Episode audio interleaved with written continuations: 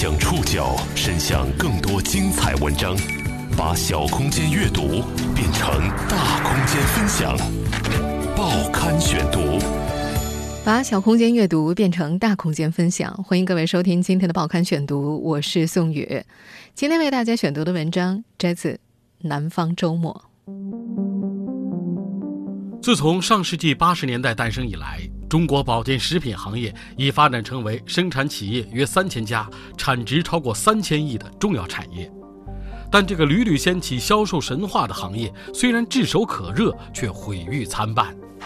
仅仅具备均衡膳食营养、增强免疫力等普通的保健功能，为什么能向老人推销出如此多的产品呢？它是年年央视三幺五晚会的重头戏，也是舆论炮轰的重灾区。虚假广告、会议传销、欺骗老年人的帽子一直戴在这个已近而立的产业头上。报刊选读，今天和您一起了解中国保健食品的三十年乱与治。保健食品已经成为我国重要的行业类别。二零一四年，我国营养保健食品行业的销售收入是达到一千九百三十二点二亿元，同比增长。百分之二十二点三四，到了二零一七年，保健食品产业已经发展成为生产企业约三千家、产值超过三千亿元的重要产业。但是这个行业一直都不缺乏争议，甚至从它一出生开始就伴随着质疑，在它步步发展的过程当中，更是牵连着公众无数的负面联想，比方说虚假广告、会议传销，还有就是欺骗老年人。老年人的消费群体，他们因为身体不太好，对健康的渴望，疾病比较多，再加上子女可能不经常在身边，相对觉得心里孤单，所以他们很容易沦为不法商家误导的对象。我们现在听到的录音出自2017年央视三幺五晚会，在这场晚会上，以骗老年人的保健品谁来管曝光了一系列的违规企业。几年间，王大妈在健康产品上的投资高达近四十万元。她不仅花光了所有的积蓄，还先后从五十四个亲戚朋友手里借款三十多万元。如果要找一个形容词来形容这个产业的三十年的话，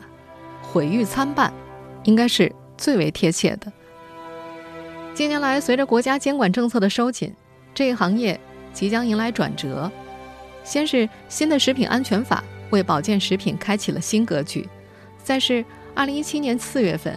国家食药监总局新成立了特殊食品注册管理司，这个司是专管保健食品等特殊食品的。二零一七年七月二十六号，由中国营养保健食品协会联合中国营养协会主办的二零一七年中国保健食品行业会议在北京召开。来自国家卫生和计划生育委员会、商务部等政府部门，以及相关的国际、国内行业组织、行业代表，大约有五百多人参加了这个会议。国家食药监总局副局长孙贤泽在会上透露，二零一六年我国保健食品抽检总样品合格率达到了百分之九十八点一。孙贤泽提出的这个数据被行业内人士反复引用强调。毁誉参半的保健食品为自己证明的时代就要来了吗？站在三十年这个时间节点上，我们将一起来回望这个行业的诞生过程，回望它的偶然诞生、狂野生长以及肆意发展。报刊选读继续播出中国保健食品的三十年乱与治。在七月底举行的那次行业会议上，中国保健协会副理事长。徐华峰回忆起了三十年前的一个故事。那是，一九八八年的一天，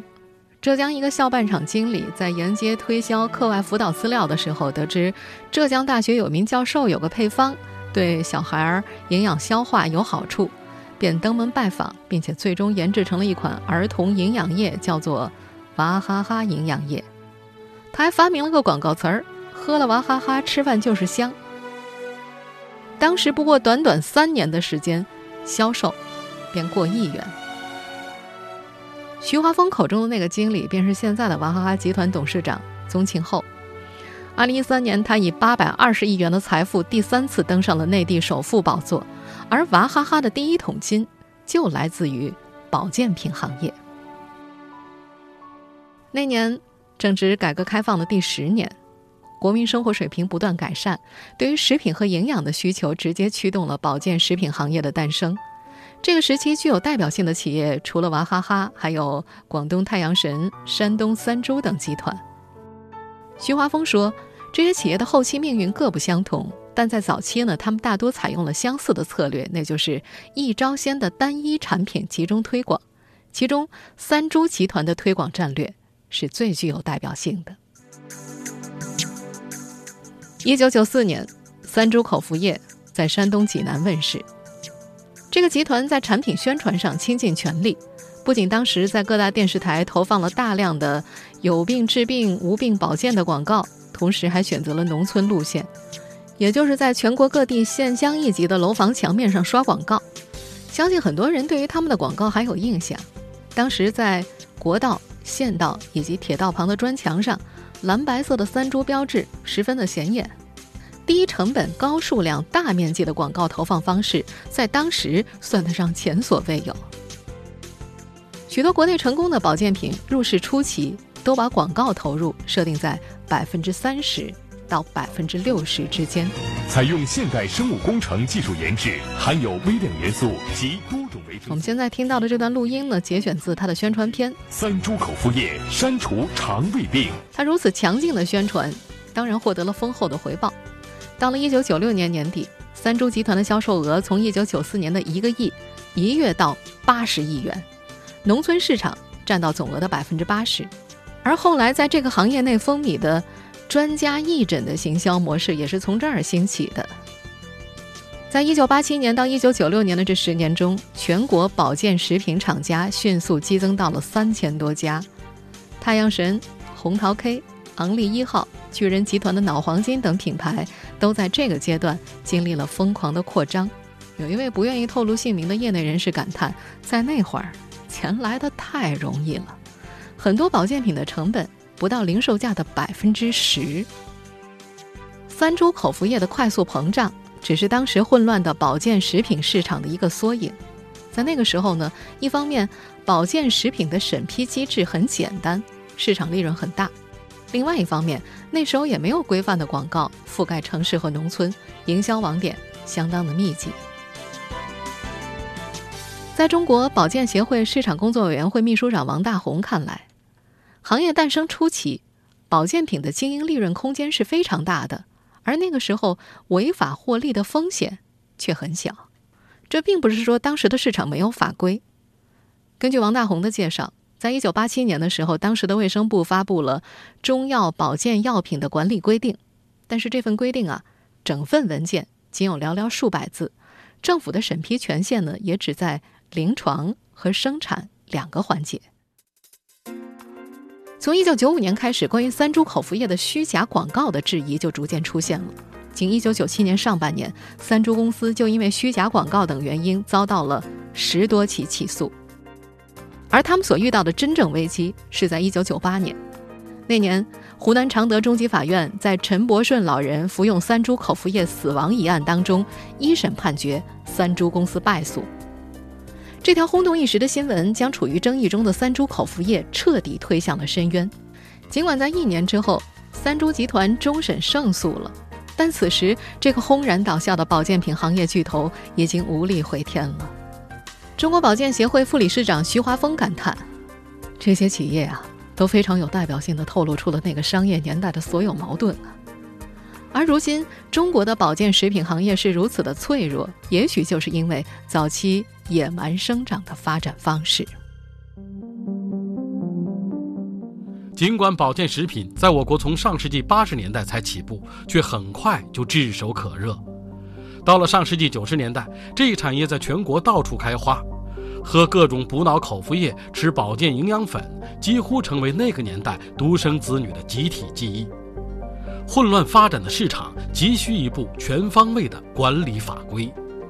报刊选读继续播出中国保健食品的三十年乱与治。早在1994年，国家统计局曾经对35个大中城市进行调查，调查显示，百分之三十以上的家庭会买保健食品馈赠亲友，而北上广等大城市，十岁以上的少年服用各种营养口服液高达百分之八十三，喝各种补脑口服液、吃保健营养粉，几乎成为那个年代独生子女的一种标志性的集体记忆。前两天呢，我还和几位同事在办公室聊过这个话题，发现啊，在大家的学生时代都喝过、吃过不少补脑类的保健食品。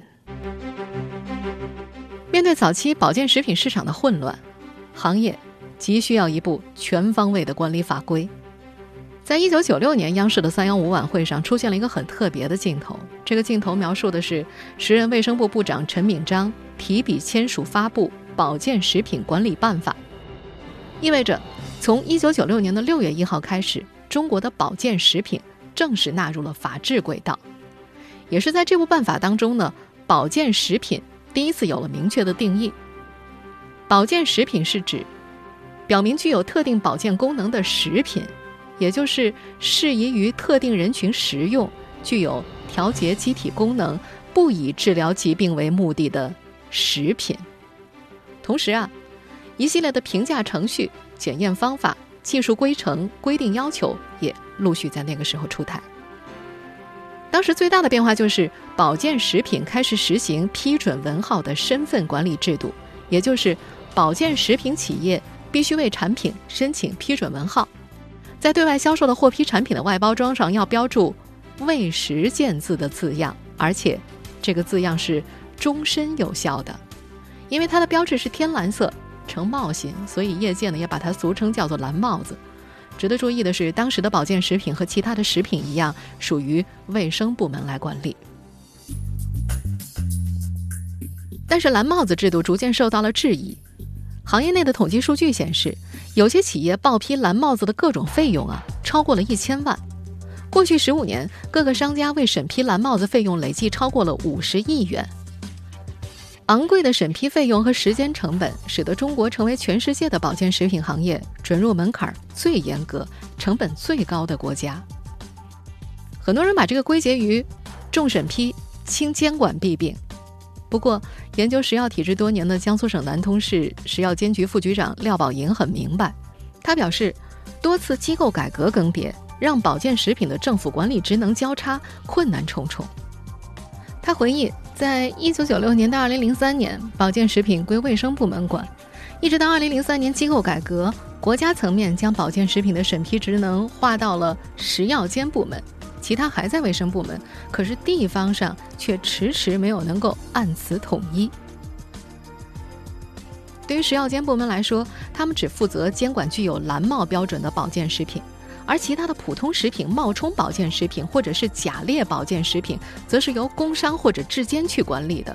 但是，工商和质监部门一度也认为，这不属于自己的监管范围啊。不仅如此，虚假的广告宣传和夸大的营销攻势，更让这个产业危机四伏。来听一则1995年左右出品的广告：盛达牌中华鳖精以甲鱼为主要原料，货真价实，质量牢靠。是中国田径马家军专用保健补品。当时号称从中华鳖中提取大量的营养物质，配合传统中草药，能够抑制补脑、补肾强身的中华鳖精红极一时。但是很快呢，经过媒体曝光，这所谓的中华鳖精啊，基本上就是糖精合成的。这两只，在厂部办公室的冰箱里有四只冻得铁硬的鳖。据配料师傅介绍，这四只鳖可加工八十箱约一千六百瓶的大补膏。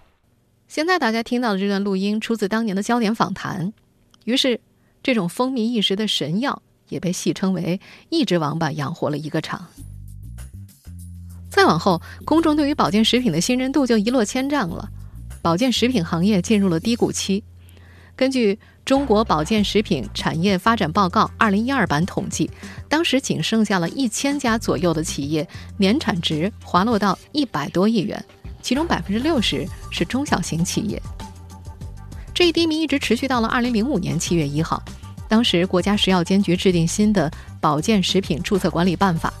保健食品的批准文号终身制不再存在了，再注册和退出机制，使得国家对于保健食品的管理由被动变成了主动。不过，在2008年呢，为了实现监管职能的有机统一，国务院机构改革将国家食品药品监督管理局重新划归卫生部，成为了其下属的部管局。相应的，地方药监也并归到了卫生部门。研究食药体制多年的江苏省南通市食药监局副局长廖宝莹说：“每轮改革国家改了，地方都要滞后好几年。保健食品的过渡呢，花了近十年，最终到位是在二零一三年，这就不可避免地带来了监管上的空白和上下信息的不对称。”长久以来，人们对保健食品的质疑在于它模糊不清的功效以及粗糙的评价标准上。我国缺乏规范的保健食品评定标准和方法，不同的保健品和不同的评价单位所用的指标和方法都不一样。之所以如此，和保健食品在我国的定位有一定关联。报刊选读继续播出中国保健食品的三十年乱与治。安徽医科大学的教授祖树宪曾经回忆。一九九六年的时候，有一个广东的生产冬虫夏草产品的厂家请他做鉴定。这家厂家告诉他，他们生产的产品是经过国内一流的医学研究机构鉴定的。比方说，有个研究机构给他们做出的结语是可显著抑制淋巴细胞的增殖。祖书宪说，尽管这个结语都靠不住，但是在他们的鉴定结论里，竟然变成了该液对肿瘤细胞的生长也可能起抑制作用。更让祖书宪感到不可思议的是，另一些实验的试验组和对照组结果差别非常小，但是鉴定者也表示效果显著。出现这样的状况和保健食品在我国的定位有一定的关联。二零零九年制定《食品安全法》期间，对于是否该将保健食品纳入《食品安全法》管辖范围，相关的专家有不同的意见。曾经参加过食品安全法征集意见的中国保健协会副理事长徐华峰回忆：“嗯，当时有专家说呢，保健食品应该按照食品管，保健食品这个概念没有存在的必要，更没有单独审批的必要。如果产品有保健功能，就应该放到药品里面去管。但是实际上，最终的结果是，保健食品的概念在法规当中被模糊化了。二零零九年食品安全法当中。”保留与保健食品相关的概念是，声称特定保健功能的食品。中国保健协会市场工作委员会秘书长王大红主张，应该将保健食品单独立法管理。在他看来，我国把保健食品纳入食品范畴管理的做法很独特。澳大利亚将其放在药品内管理，允许宣称预防、辅助治疗的作用；美国、欧盟、加拿大则是单独立法管理。在美国，它们被叫做膳食补充剂；在加拿大被叫做天然健康产品；欧盟对此的说法是食品补充剂。在王大红看来，将保健食品纳入食品范畴管理的问题是从法律层面制约了其声称预防或者辅助治疗的可能。他表示，制约保健食品行业发展的诸多问题，应该从顶层设计去入手解决。也就是对保健食品的消费价值、科学依据和发展规律深入开展研究，赋予它更加合理的法律定位，给出更加科学的身份，这样才能从本源上解决问题。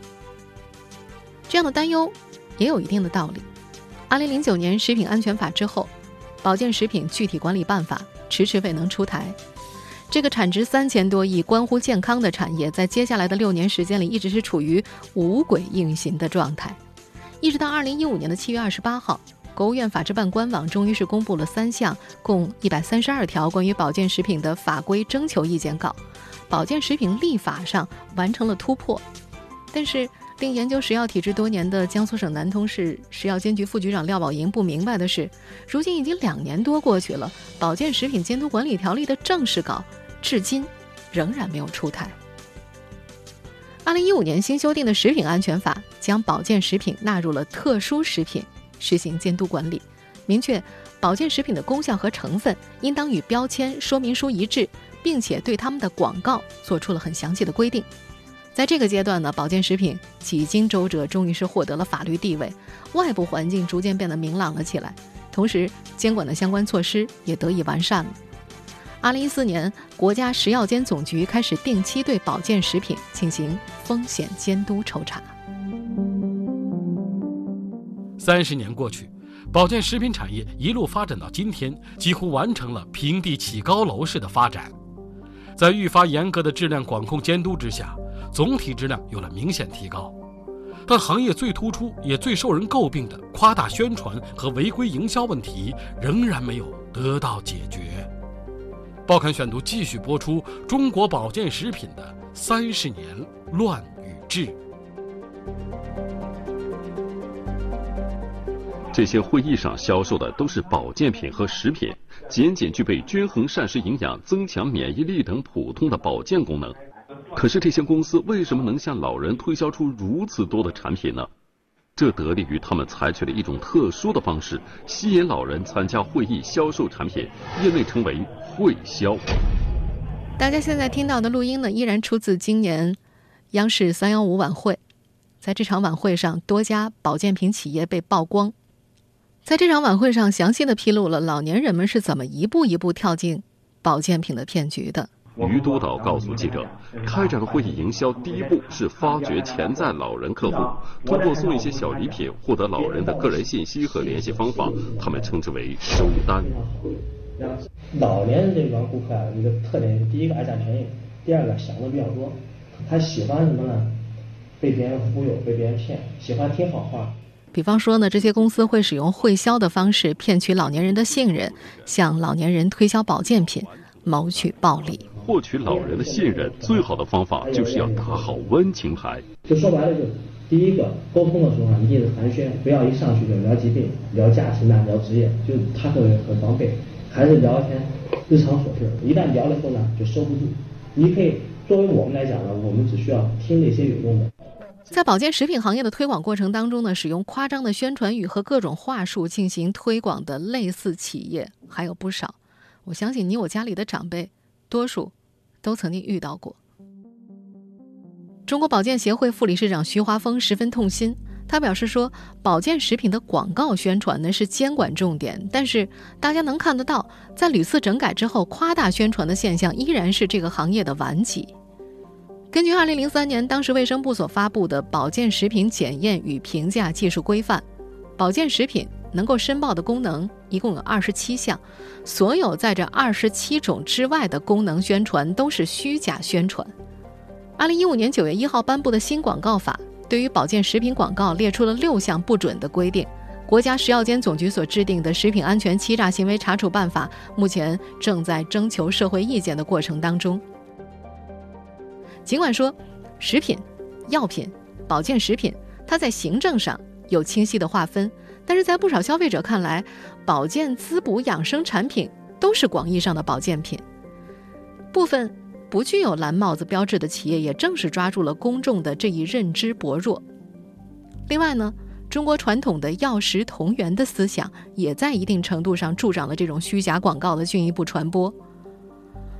在中国保健协会市场工作委员会秘书长王大红看来，药食同源，这是我们国家特有的养生文化的传统。文化是有惯性的，这不可能是一下子就能改变得了的。他建议，与其盲目的去否定我们的养生传统，不如用市场的手段和企业责任来约束，也就是应该通过良币驱逐劣币的方式，让市场份额向一些优秀的品牌集中，形成行业规范。当然，在这个行业当中，还有一些问题是保健食品本身无法改变的。今年四月份，一位七十五岁的刘爱杰老人，一年花费近十万元疯狂购买保健品的新闻被媒体报道。但是，这位老人在接受媒体采访的时候，却向记者解释，他说：“哎，明知是骗钱，但喜欢热闹的氛围，能摆脱孤独吗？不让子女知道，不挨骂就行了。”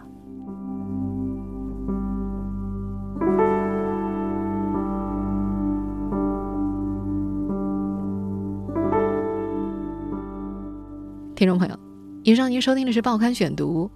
中国保健食品的三十年乱与治。我是宋宇，感谢各位的收听。